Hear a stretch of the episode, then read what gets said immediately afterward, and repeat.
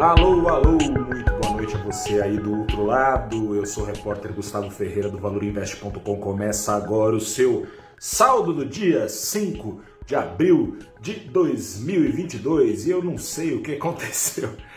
Isso que aconteceu pelo seguinte, né? Às vezes o mercado toma uns choques de realismo que surpreendem, né? É, que o Banco Central dos Estados Unidos deve acelerar sua alta de juros. É uma bola cantada não só pelos analistas, pelo próprio Banco Central americano e não é de hoje, há pelo menos três semanas o Fed, o Federal Reserve, parece ter voltado de Nárnia à Terra, né? Faz algum tempinho já com uma retórica, com um posicionamento mais alinhado ao que, ó, faz muito tempo analistas-chefes têm apontado, é preciso uma atuação firme contra a maior inflação em quatro décadas nos Estados Unidos, antes que essa maior inflação conquiste outras décadas, outros patamares.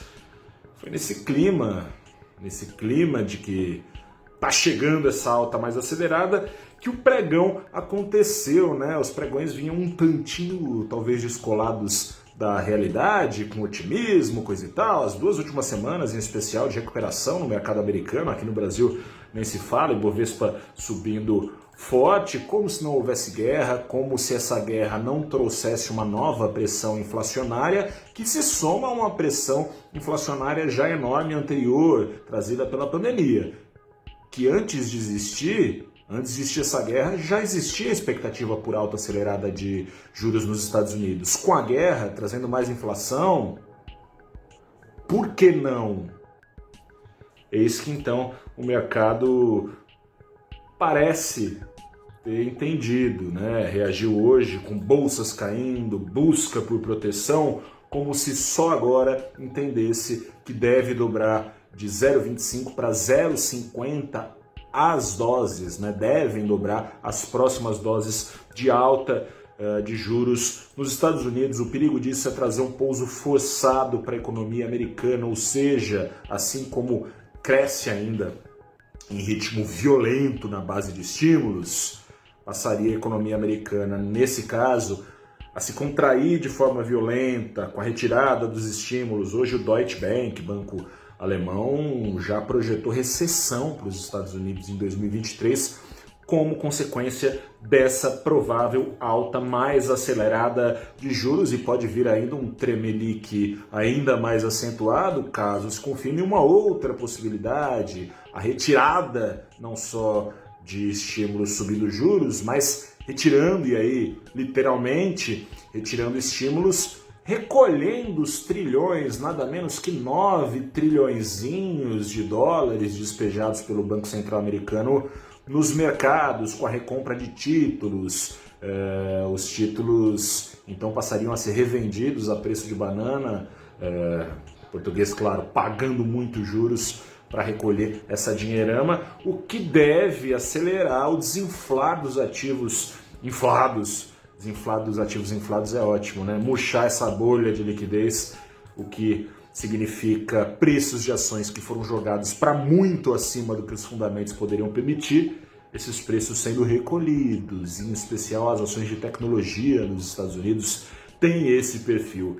Essa hora da verdade se aproxima, parece que só não via quem não queria, mas o time dessa reação do mercado não foi à toa, né? Amanhã tem ata do Fed, ata da última reunião do Banco Central Americano. No entanto, te faço um convite à cautela acentuada por outro motivo. Hoje o mercado demonstrou um tremelique aí esperando que na ata fique sinalizada essa alta mais acelerada. Pode não ser, viu? Porque essa ata Está defasado em três semanas. Faz três semanas que aconteceu a última reunião de juros nos Estados Unidos.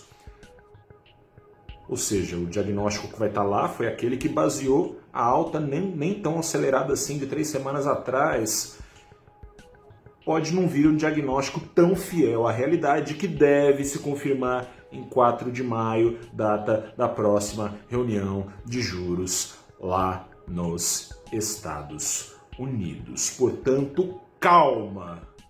Ibovespa no meio desse vudevu afundou 2% hoje, enquanto o dólar atraído de volta aos Estados Unidos por rendimentos de títulos a maior altura em três anos, o dólar subiu 1,13%, fazia tanto tempinho já que o dólar não subia tudo isso num só dia, né? vem caindo tanto.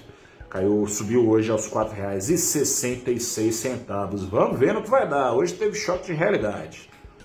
Eu sou o repórter Gustavo Ferreira do valorinvest.com. Voltamos a falar amanhã em mais um saldo do dia. Tchau, tchau.